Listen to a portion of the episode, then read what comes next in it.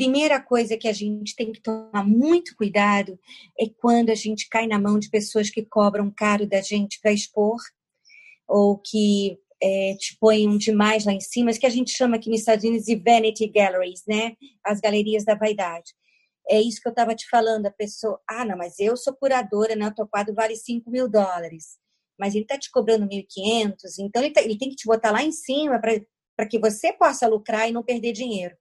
E ao longo da minha vida eu vi vários colegas, eu mesma, perdendo muito dinheiro com essas galerias. Começando mais um Arte Academia Podcast, um bate-papo sobre pintura e desenho acompanhado de histórias inspiradoras.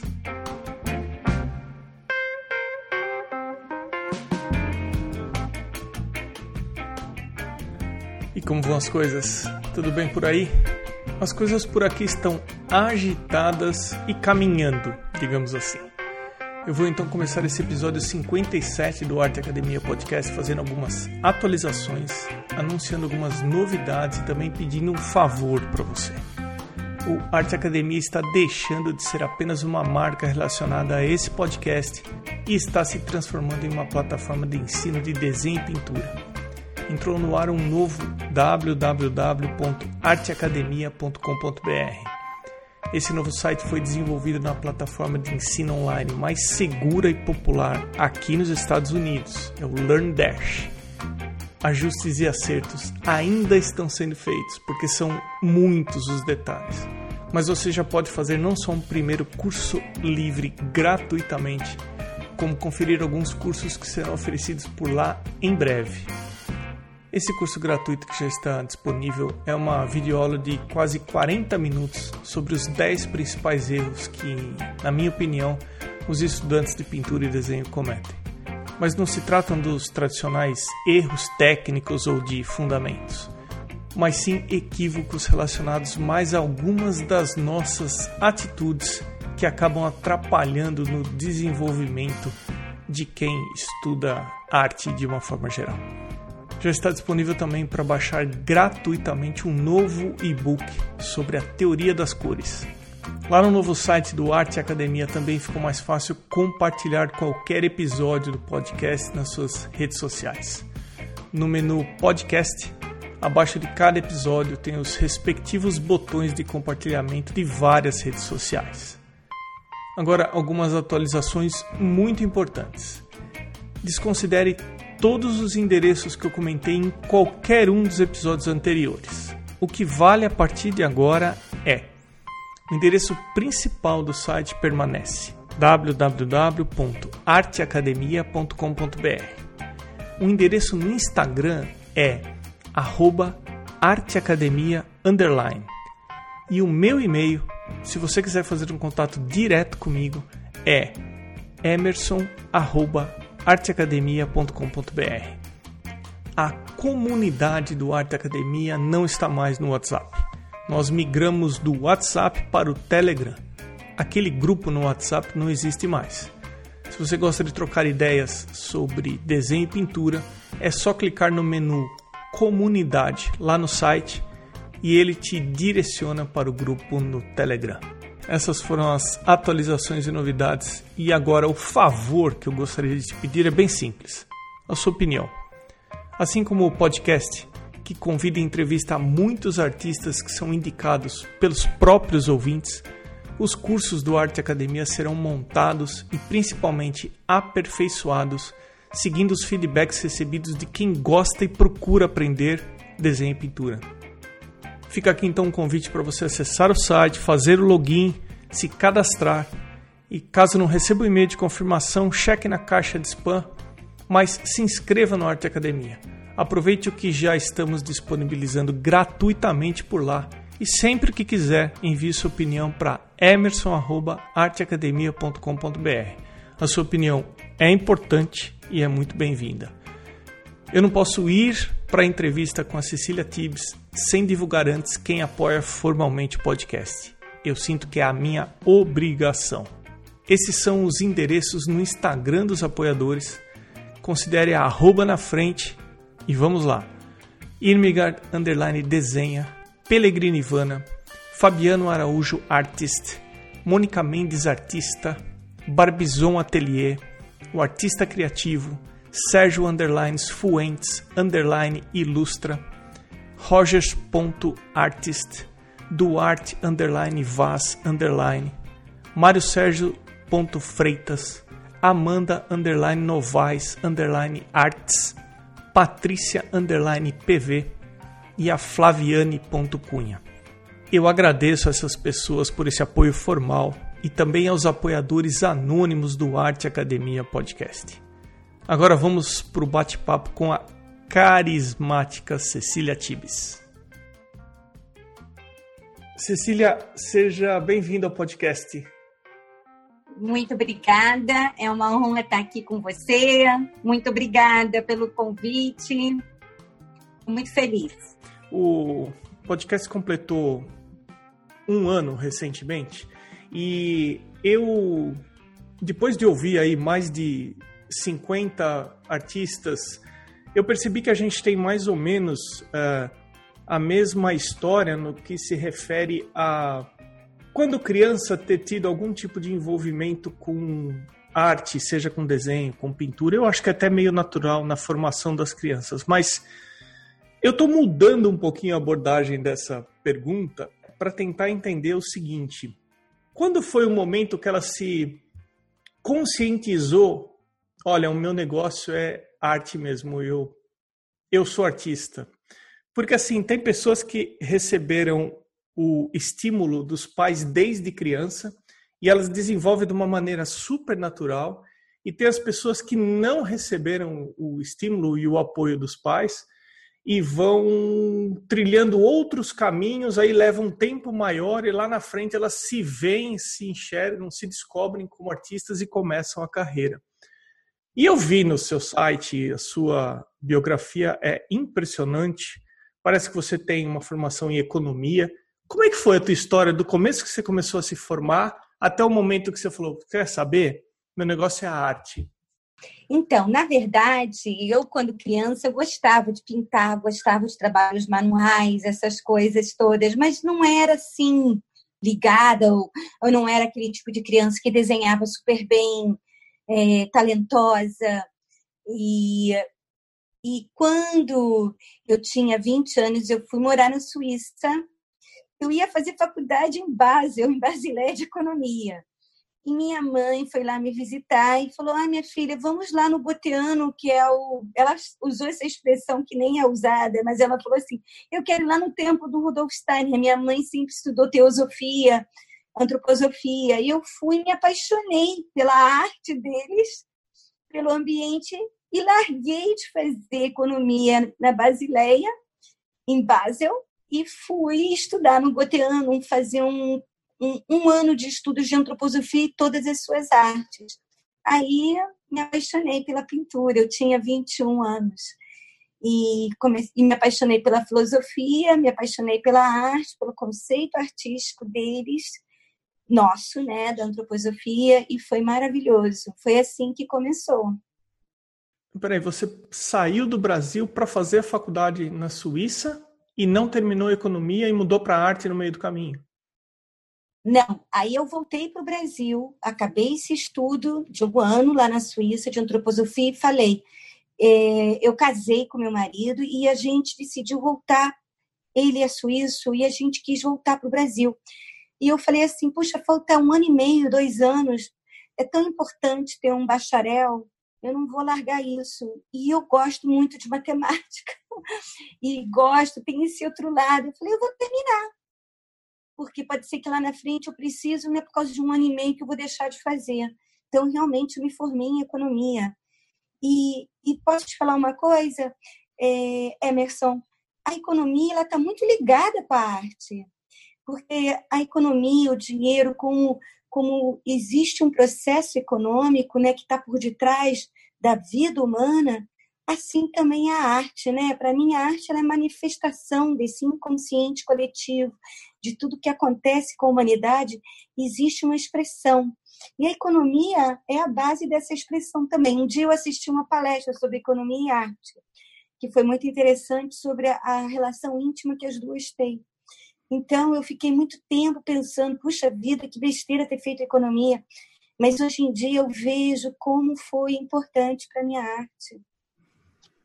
É engraçado, mas é assim que eu penso.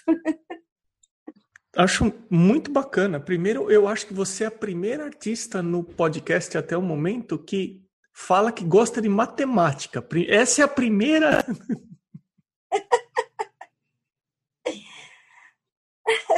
Essa aqui foi a primeira. Você é a primeira em relação a isso, Cecília. Onde você acha que a economia e a arte conversam? É, eu acho assim, né? Por exemplo, a economia, você estuda muito a história da humanidade, né? Como os, os processos, as civilizações foram construídas, como que entrou um dinheiro, a moeda, em referência à sociedade como forma de valor pelo que você faz, né? Então, assim, ah, se a gente pega desde a pré-história até agora a arte, a gente vê como que a arte ela vem manifestando o desenvolvimento das civilizações, das sociedades, da consciência da humanidade. E aí eu acho que existe, né, esse essa interseção. Vamos falar matematicamente. existe essa interseção nas duas, né? Inclusive, assim, é, eu estudei muito a história da arte, eu fiz uma formação aqui no Museu de Miami, né? Também extra, é, eu sou guia de museu, e, e quando eu fiz esse estudo do museu aqui na UM, eu vi o quanto que isso estava ligado, né? Como que a arte manifestava essa, esse desenvolvimento da consciência da humanidade, né? Só que ela faz de uma maneira é, pictórica, visível. E esses fatores eles estão em termos históricos, estão em termos é, não visíveis como é manifesto na arte, né? Mas sem dúvida. Desculpa interromper, mas só para a gente terminar a linha cronológica, depois que você retornou ao Brasil e você terminou sua formação lá, como que foi a sequência a partir daí? Aí só foi arte. Aí eu falei, detesto assim trabalhar em banco, empresa, não é o que eu quero. E aí eu fui, eu quando voltei para o Brasil, eu fiquei dois anos na Suíça e voltei para o Brasil, acabei minha faculdade lá no Rio de Janeiro. E aí eu fui para São Paulo, aí eu fui estudar terapia artística, arte terapia. E aí depois disso fiz essa formação, só que algo me faltava. Eu gosto muito, eu vejo a arte como um processo curativo, eu vejo como essa manifestação é, individual de cada um, né? a gente se manifesta no artístico, mas eu queria estudar artes, aí eu fui estudar belas artes mesmo, né? É, sob a visão da antroposofia. E, e aí começou, eu tinha, eu terminei com 32 anos, e aí que realmente eu me devotei é, tanto a arte terapia, né, como um processo de autoconhecimento, autocura, também como artista plástica. Eu comecei a pintar telas, comecei a vender quadros, enfim, comecei a minha carreira artística propriamente dita. Você chegou a atuar com arte terapia além de você ou você só utilizou o conhecimento e tudo que você aprendeu em você mesma? Não, eu, eu trabalhei muitos anos, trabalho ainda com terapia artística, arte terapia, e, e sempre utilizei comigo e com as pessoas até que tiveram aulas de arte comigo, né? Que gostam desse estilo de arte né, baseada na antroposofia. É, é, eu sempre usei o caminho terapêutico, porque eu acredito que a arte, né, ela é terapêutica, ela tem uma natureza terapêutica em si. Porque a gente se engana muito com as palavras, né? Ah, eu sou isso, eu sou aquilo, eu sou assado. Mas na arte a gente não engana, né? O processo está ali visível e manifestado, inclusive os meus. Então é uma forma, né, da gente é, ser o nosso próprio xamã, ter, na verdade, um autoconhecimento sem máscara nenhuma, porque aquilo é aquilo. Não tem, não tem o que esconder, né? Nas palavras a gente enfeita, a gente dá desculpas, a gente, enfim, a gente floreia. Na arte não tem floreamento, é aquilo. Então, e, e a arte, né, a, a, o processo artístico, a criação artística é um processo, né? Então, é nesse processo que vive também o terapêutico, né? Então, eu não, nem consigo conceber, nem separar.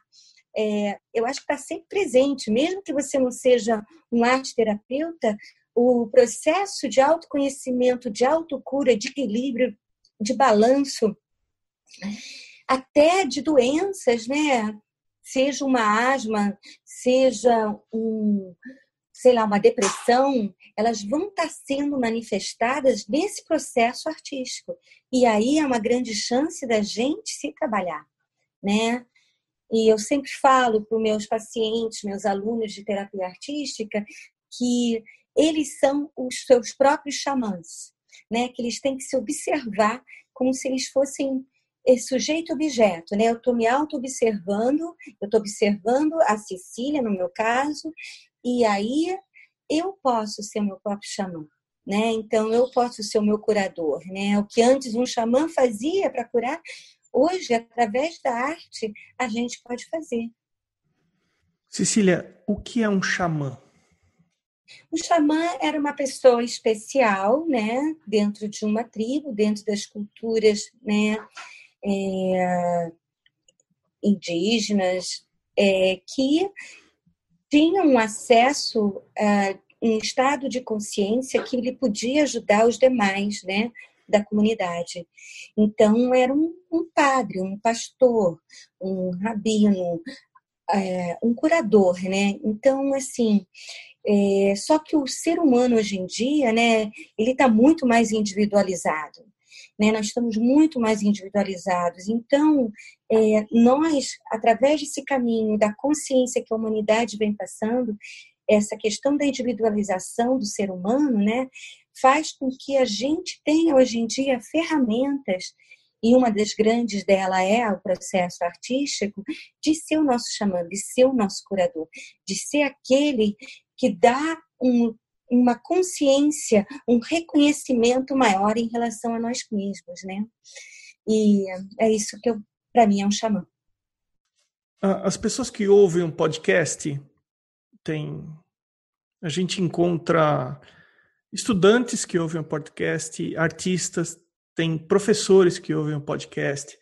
Então eu vou aproveitar um pouquinho essa sua experiência com arte terapia e vou perguntar para você se existe alguma coisa em comum que você sugeriria para que as pessoas que trabalham com arte de uma maneira geral trabalhassem em si mesmas?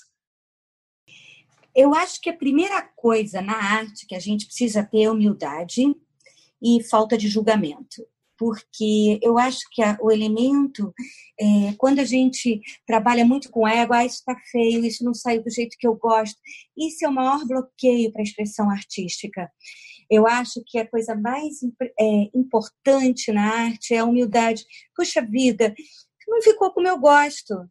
Está ótimo. Os grandes artistas, se a gente pegar grandes produtores de artes, como Picasso, por exemplo, não é tudo bom que Picasso fez de jeito nenhum. Ele deve ter olhado para aquilo e está uma porcaria. Talvez vale milhões hoje em dia no mercado, mas se a gente pegar os grandes artistas, são 10, 12 quadros, talvez 20 que são realmente obras de arte. Por que não eu, a Cecília Tibes, tem que acertar em todos os quadros que eu estou fazendo? Então eu falo, gente, tem uma terapeuta ah, da linha que eu estudo, se chama Claude Bois, ela fala que todo artista ou todo terapeuta devia pintar uma coisa muito feia diariamente. Sabe? Então, assim, é, de todos os trabalhos que eu fiz, eu já pinto há muitos anos, trabalhos que eu vendi, trabalhos que estão aqui, que são minha coleção particular. Muitas coisas eu não gosto, então às vezes eu faço 20 trabalhos e talvez desses 20 você não goste de nenhum às vezes faço cinco ou um, aí chega um dia, puxa vida, gostei. Não importa se você, se o fulano gostou. O que importa é que eu, que eu falo assim, eu, eu, eu me expressei nesse processo criativo, eu fiz esse processo criativo e consegui um resultado dentro desse processo criativo. Então, eu acho que o grande inimigo é a gente não querer olhar esse pseudo feio, que é só uma percepção nossa. É pseudo, não é realidade. Então, eu acho que o grande bloqueio do artista é, é não aceitar isso. Coisa que os grandes mestres todos aceitaram. Né? Então, assim, é... e outra coisa é não conviver com isso. Então, assim, a gente tem que ter humildade. Humildade de fazer 100 vezes, talvez dessas 100 vezes, uma, uma única vez você entrou naquele estado de consciência pleno, que você olha e fala, puxa, gostei, e as pessoas em volta podem não ter gostado, e você não está nem aí. E então isso é uma coisa para mim é mais importante, é o que bloqueia a criança. Criança compõe muito bem até os nove anos. Depois elas perdem o desenho porque começa a entrar a autocrítica. Então, é, o que eu vejo em comum nos meus alunos de arte ou nos meus pacientes que eu tive de terapia artística é, é aquela força que eu sempre falo para eles: sim, eu quero procurar, sim, eu quero conhecer, sim, eu quero aprender. E acima de tudo, sim, eu quero transformar. Então, mesmo artista, eu como artista plástica, eu quando começo a fazer uma linha que eu gosto, eu não quero inovar. Eu vou para aquela minha zona de conforto, que eu sei que vai ficar bonitinho, vai ficar aceitável. Só que chega uma hora que você está assim, desculpa a expressão, de saco cheio. Eu não quero mais fazer isso, eu quero agregar. Então, é, você tem que correr riscos. Os artistas constantemente estão correndo riscos de botar o egos dele lá embaixo.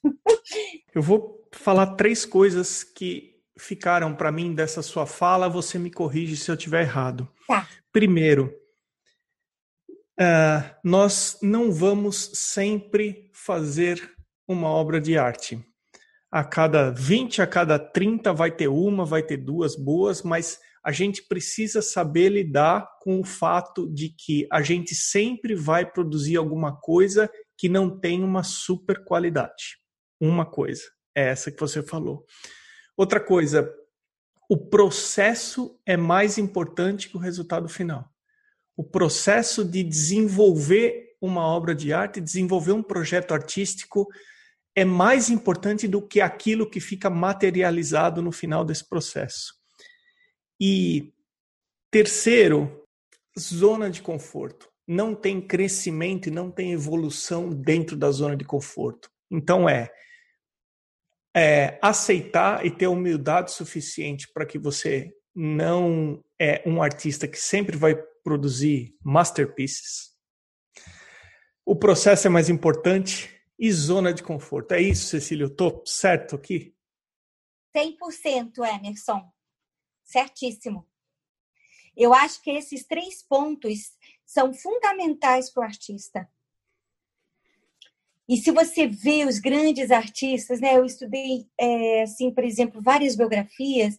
Você vê que os grandes mestres têm é, muitas fases, né? Por exemplo, o Dibbecorn, né? Que é aquele abstrato americano. Eu amo ele, o Dibbecorn. Então, ele, por exemplo, ele fez realismo. Depois ele entrou para uma abstração que eu sou apaixonada. Mas assim, é, se você vê as fases, né? Um bom exemplo é Picasso, porque ele produziu muito em todas as fases, morreu idoso, né? Então a gente pode observar muito as fases dele.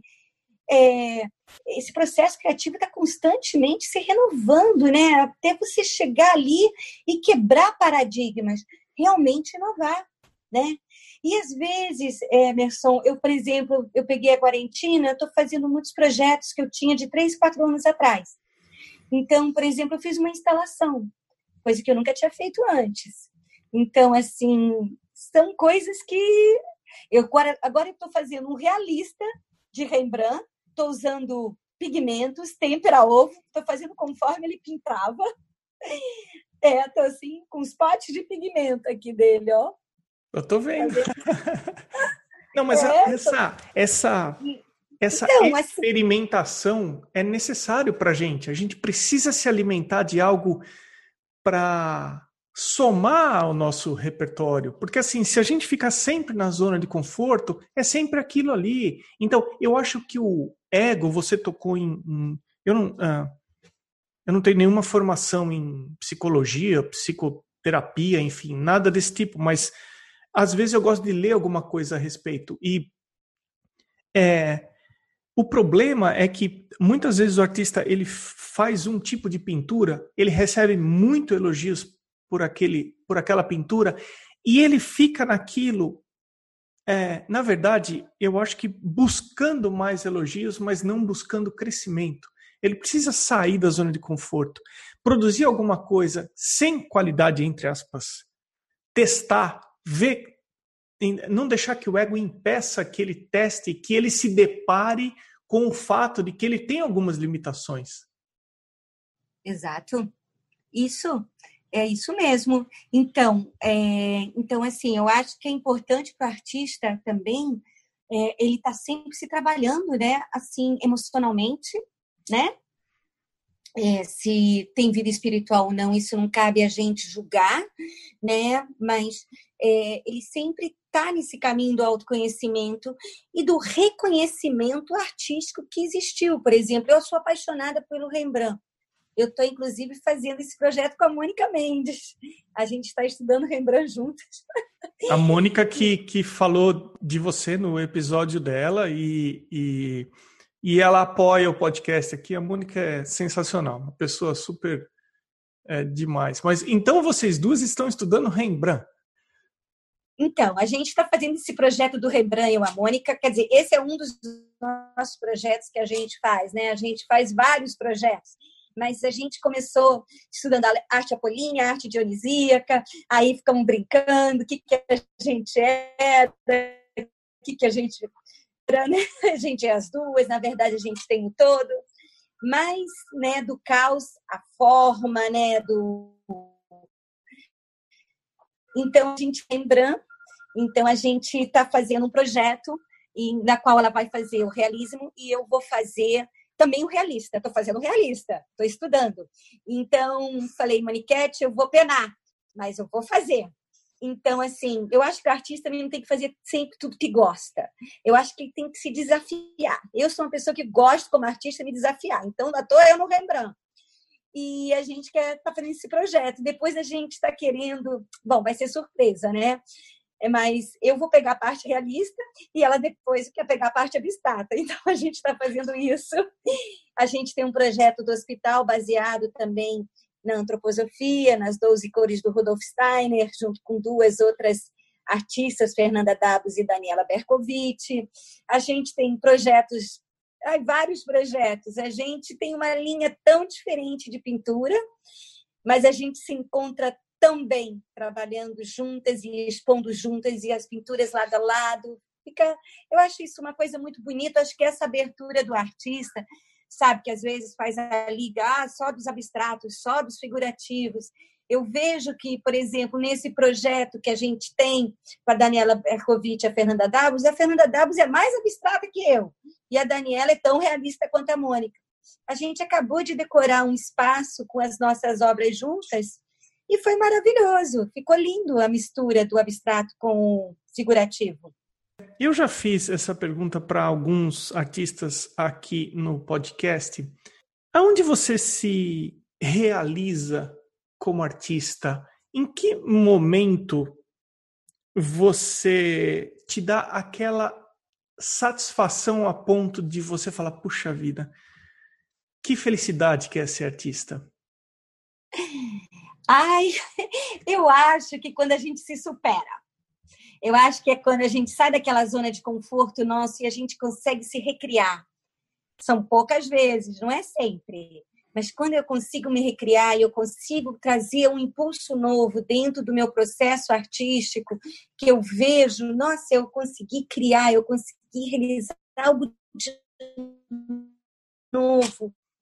E eu e a alma fica preenchida é melhor do que comer, Melhor que qualquer coisa que tem no mundo é essa sensação da autossuperação. Quando você olha para aquele quadro e fala assim: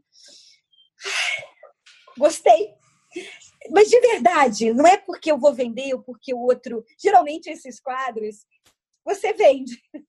É incrível, mas parece que quando eu gosto, eles não param, não ficam aqui. Então, eu hoje em dia eu aprendi até a ter uns quadros que eu não ponho mais para vender, porque eu falo, é meu.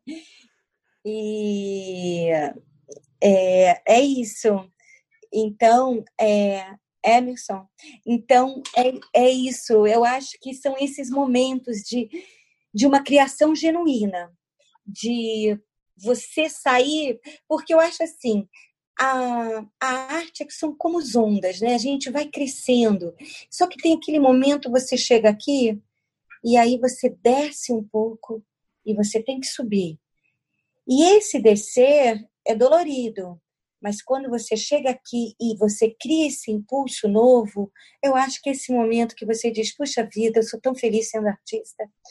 E, e e é nesse exato momento onde você tem aquele que a gente chama de crise, né? acho que todo artista tem crise, né?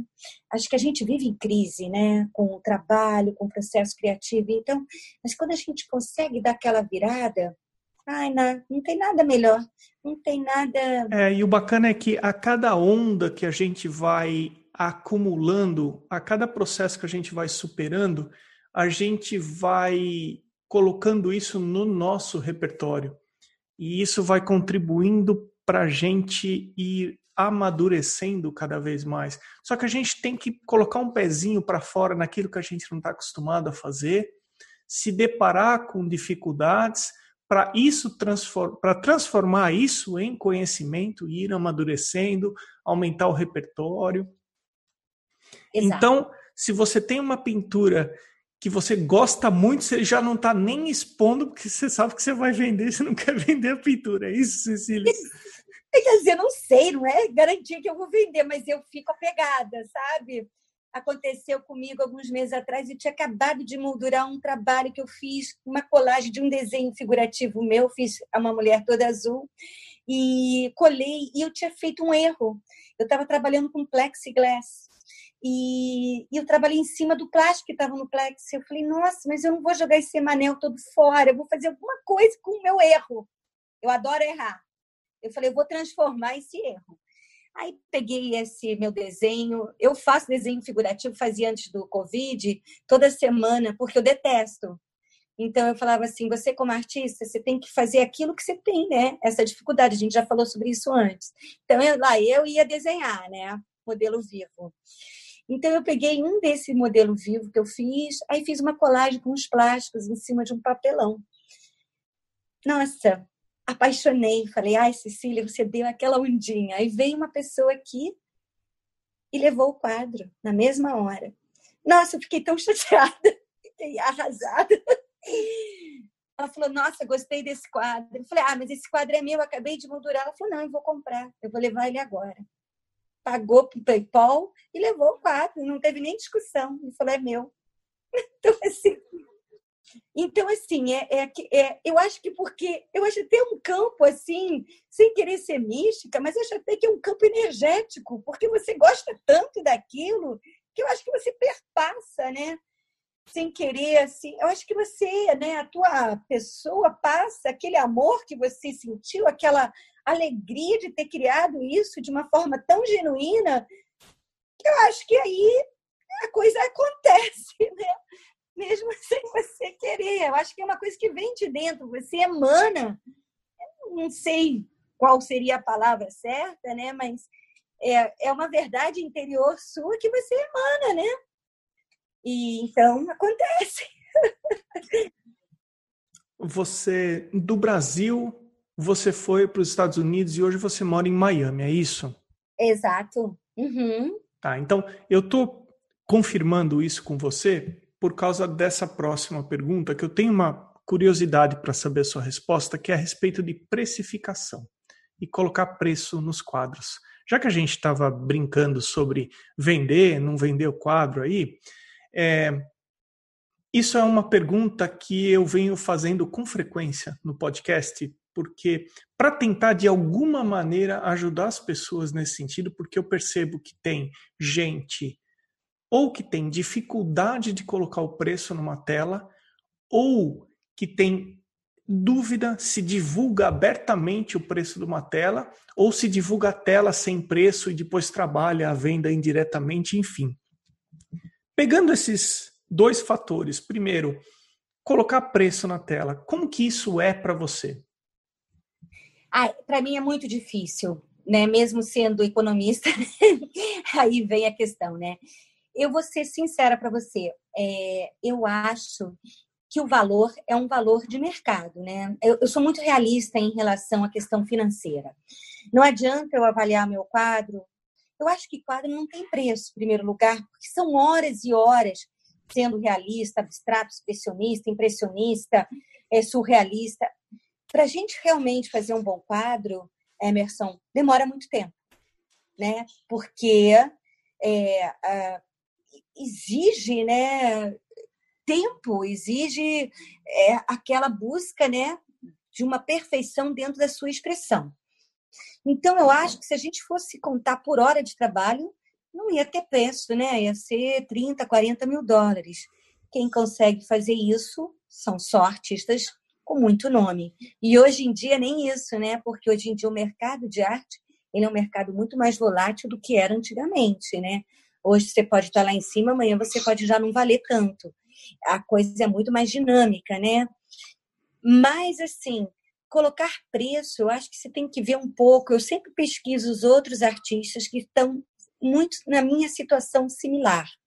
Então, é, eu aprendi aqui que você faz o metro quadrado, multiplica por três, tem várias regras né, que você pode fazer. Mas eu acho que o importante na venda da obra de arte, para minha opinião, é, não se deveria botar preço, eu acho que é na negociação. Sabe, eu acho que você tem que negociar com o cliente. Tá? Às vezes você é pega de surpresa, você podia dizer, puxa, podia ter apertado aquela pessoa mais. Puxa, se eu tivesse colocado menos, talvez ela teria levado. Sempre vem esses questionamentos, né? Quando você efetua uma venda. Ah, foi barato demais, ele comprou. Se você não vendeu, ah, estava caro demais, ele não comprou. Então, você sempre vive nessa questão da dualidade.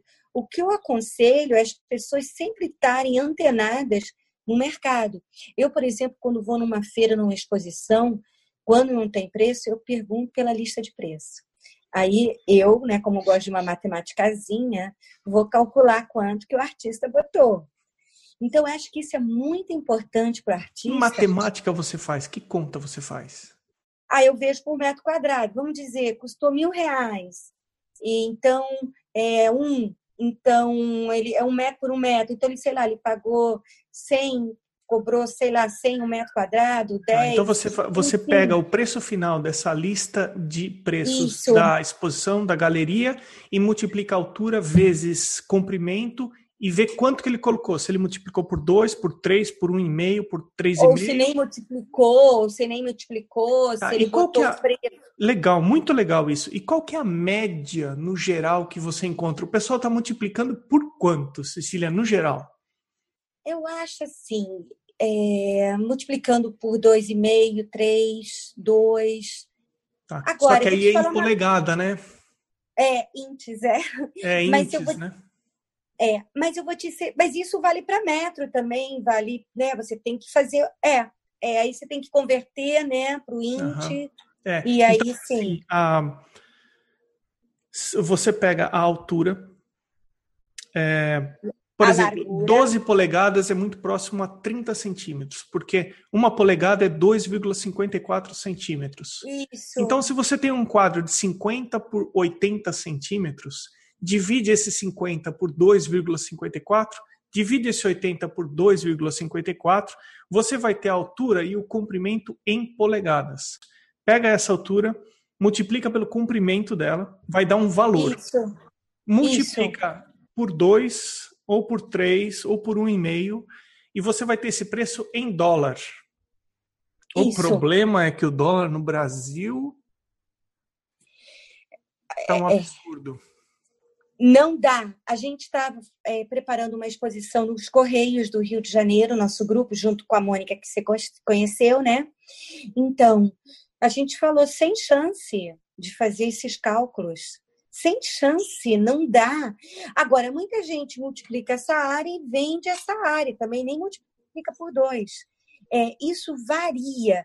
Eu acho que a coisa mais é, é por exemplo, é, uma galerista ensinou isso, multiplica. Então, sei lá, deu 10 por 10, deu 100 vezes 2, deu 200 dólares. Puxa vida, não, 200 dólares vale muito pouco para essa tela. Essa tela é boa. Então, você tem que. Eu acho que o importante, Emerson, eu faço muito é, um sale de quadros. Hum. Eu faço uma liquidação de quadros. Por quê? Como eu falei anteriormente com você, nem todos os meus quadros são aqueles que eu olho e falo, puxa vida, são excelentes. Né? Então, assim, eu acho que você tem que. Primeira coisa para você pre, é, dar preço para os seus quadros é separar o joio do trigo. Esses são os bons, esses não são tão bons. Então, esse eu vou ter uma dinâmica de preço que eu vou, por exemplo, 10 por 10 deu 100, eu vou vender a 100, tá? Então, eu vou vender ele num, quase com um custo.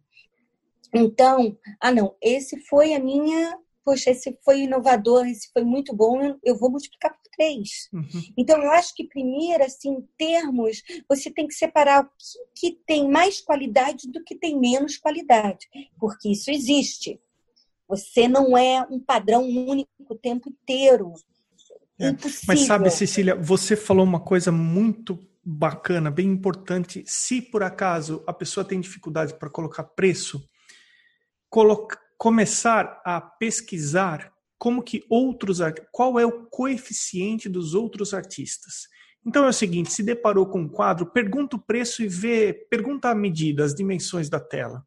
Faz essa continha e vê por quanto ele multiplicou. Ah, tá bom, tal artista multiplica por dois tal artista multiplica por um e meio. Daqui a pouco, depois que você consultou 20, 30, você vai começar a entender, a ter uma média de como essas pessoas, esses artistas praticam, e isso te dá mais segurança para você colocar o seu coeficiente. Ó, essa tela eu vou multiplicar por um e meio, essa por dois e meio, essa por dois.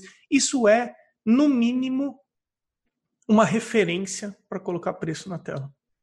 Exato. E é mercado, Emerson. A gente vive em economias de mercado. Então, assim, você tem que se adequar ao mercado. Né? Aí entra a economia. tá vendo que eu digo que está sempre presente? Exatamente. Nós vivemos numa economia de mercado. Então, como é que você vai negar esse mercado? Você tem que ter uma pesquisa. Por exemplo, o que, que acontece? Os marchands, os Ah, não, o seu quadro, você é maravilhosa, Cecília. Multiplico por cinco eu não vou vender. Uhum. Então, eu vou me frustrar. Então, eu não vou fazer isso, Emerson. Então, é, como eu te falei, eu sempre tô, eu sou a chata em galeria, eu fico anotando medida, preços, eu vou com um caderninho. E, e vou Economista, naquilo, né? Economista, vou com um caderninho. E eu vou naquilo que eu vejo que tem uma similaridade com o meu trabalho.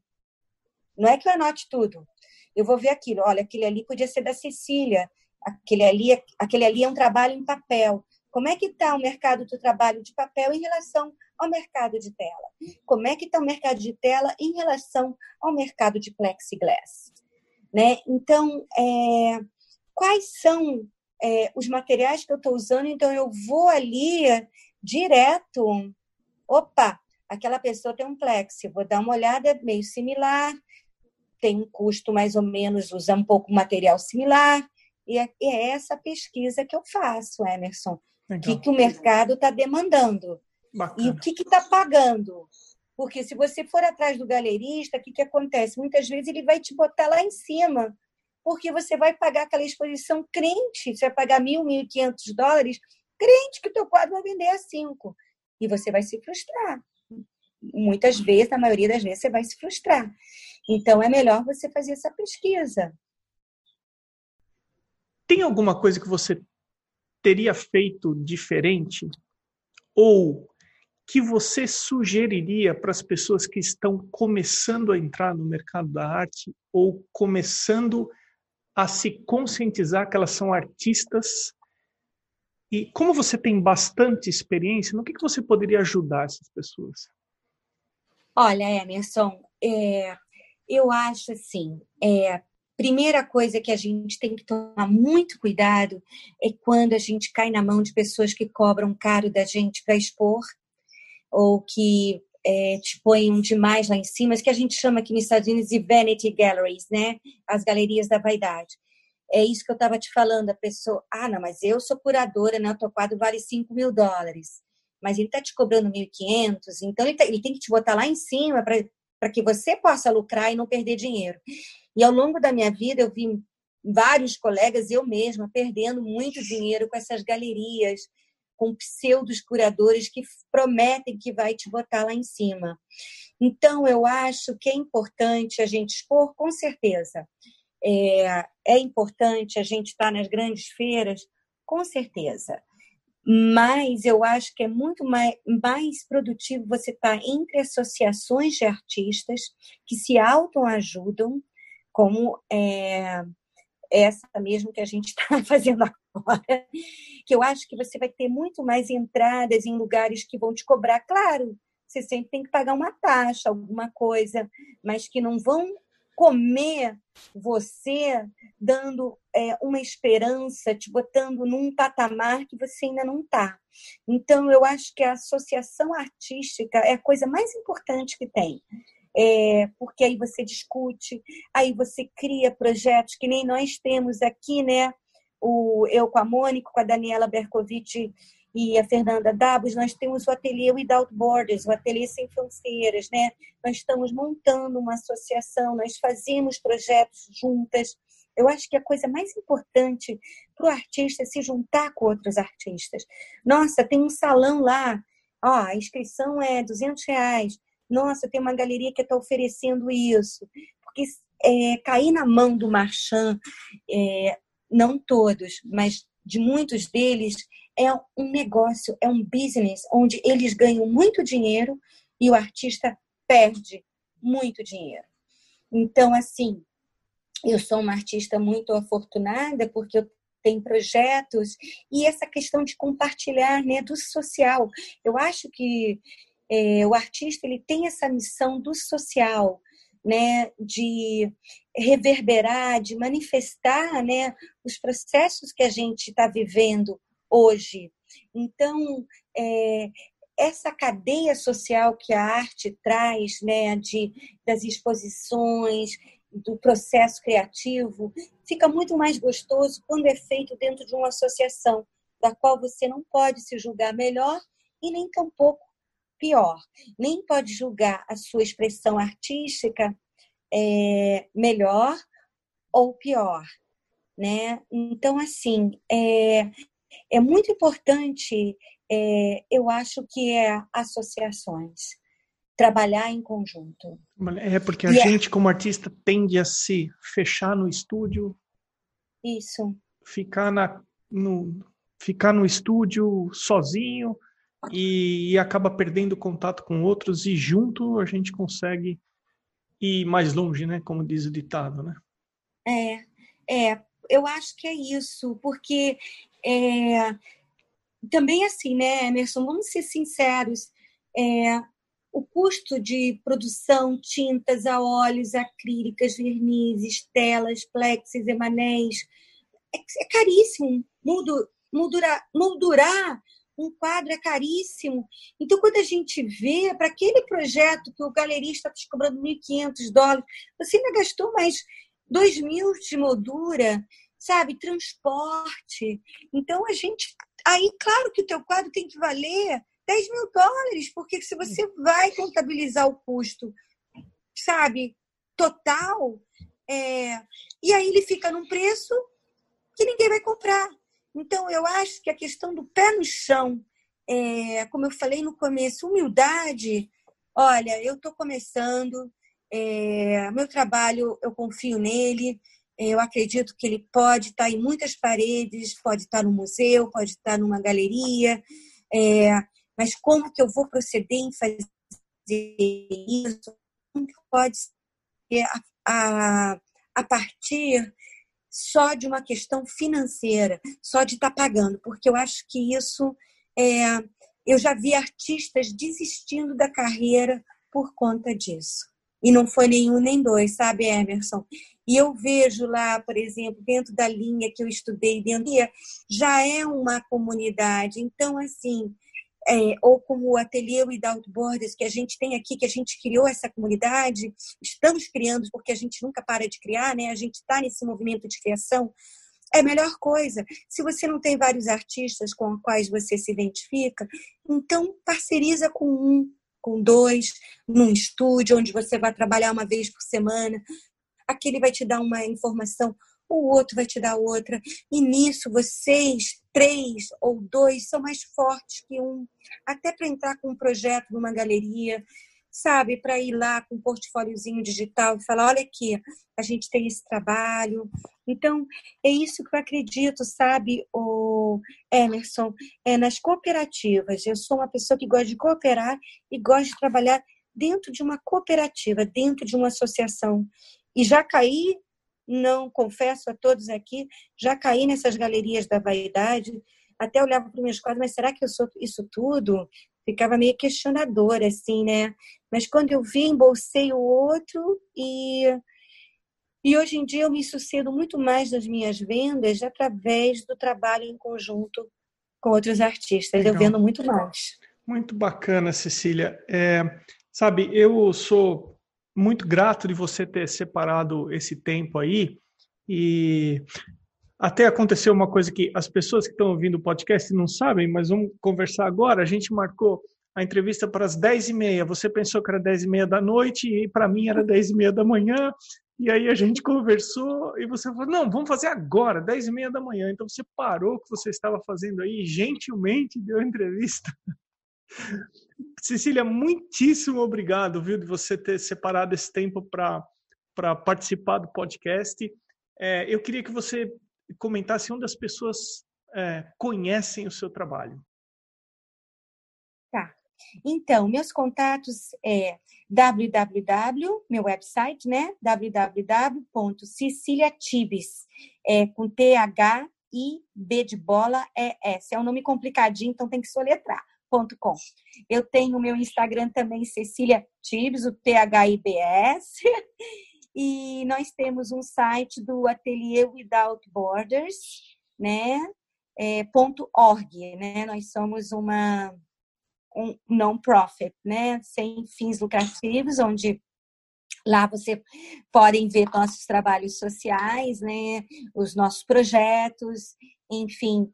E Facebook eu uso muito pouco, é Cecília Stauble.tibes. E, e é isso, né? Então eu tenho, eu trabalho uma coisa que eu gostaria de sugerir antes de terminar, que é como eu me apresento, tá? Quando eu faço um projeto, eu faço, eu tenho um portfólio digital. Nesse portfólio digital, aí vão as 10 mais, né? Que eu digo. É, vai, por exemplo, eu trabalho com mix media, né? Eu trabalho em vários suportes de materiais, né? Então, assim, é, eu tenho, por exemplo, um trabalho em papel, óleo sobre papel, eu tenho um trabalho sobre plexiglass, eu tenho trabalho sobre madeira, eu tenho trabalho sobre tela, enfim, tudo aquilo que eu realizo, que eu faço, eu ponho uns dois exemplos de cada tipo de trabalho. Isso é um PDF. Nisso eu tenho uma mini biografia, tenho é, por exemplo, as últimas exposições que eu fiz, né, ou, ou, projetos, e aí eu tenho uma lista que eu considero os meus melhores, os meus melhores trabalhos, que representam o meu todo. E, e é isso que eu mando é, para as exposições, para galerista, ou para algum, por exemplo, algum projeto de um, de um escritório que eu queira decorar. Então, é isso que eu faço, Emerson. Eu acho o portfólio digital uma ferramenta extremamente importante para todo artista ter. E é uma coisa relativamente fácil de ser feita, não tem custo. Você pega uma plataforma de PDF, você coloca lá e você pode enviar. Isso abre muitas portas, porque vai ter pessoas, até museus aqui, você, puxa, gostaria de fazer no museu, você manda ali teu portfólio digital inclusive para projetos que a gente tem o ateliê, né, Without Work, nós queremos levar artistas aqui de, de Miami para o Brasil. Então, sabe, você pode fazer um portfólio em comum, sabe, representando um quadro da Mônica Mendes, da Cecília Tives, da Daniela Berkovic, da Carla Calassi, enfim, de todos os artistas que queiram participar. Facebook, é, muitas pessoas gostam, eu particularmente eu tenho um Instagram profissional. O Cecília Tives, você mal, mal vê minha cara. É só obras minhas, ou assim, algum prêmio que eu ganhei, ou alguma coisa que me destacou, né? Ah, aí, claro, obviamente eu, eu coloco, mas ele é uma galeria virtual minha. Não tem assim, eu tô com meu filho, eu tô com a minha amiga, eu tô, sabe? É um, é um Instagram completamente profissional. Cecília, minha cara, muitíssimo obrigado pela sua entrevista e pelo tempo que você separou para participar aqui do podcast. Nem sei quanto tempo foi, acho que nem foi uma hora, né? Vai dar um pouco menos de uma hora a sua entrevista. Então, Emerson, um abraço carinhoso, fica com Deus e obrigada a você, tá? Esse foi o episódio 57 com a Cecília Tibes. Eu sou Emerson Ferrandini, obrigado pela companhia e até o próximo episódio do Arte Academia Podcast.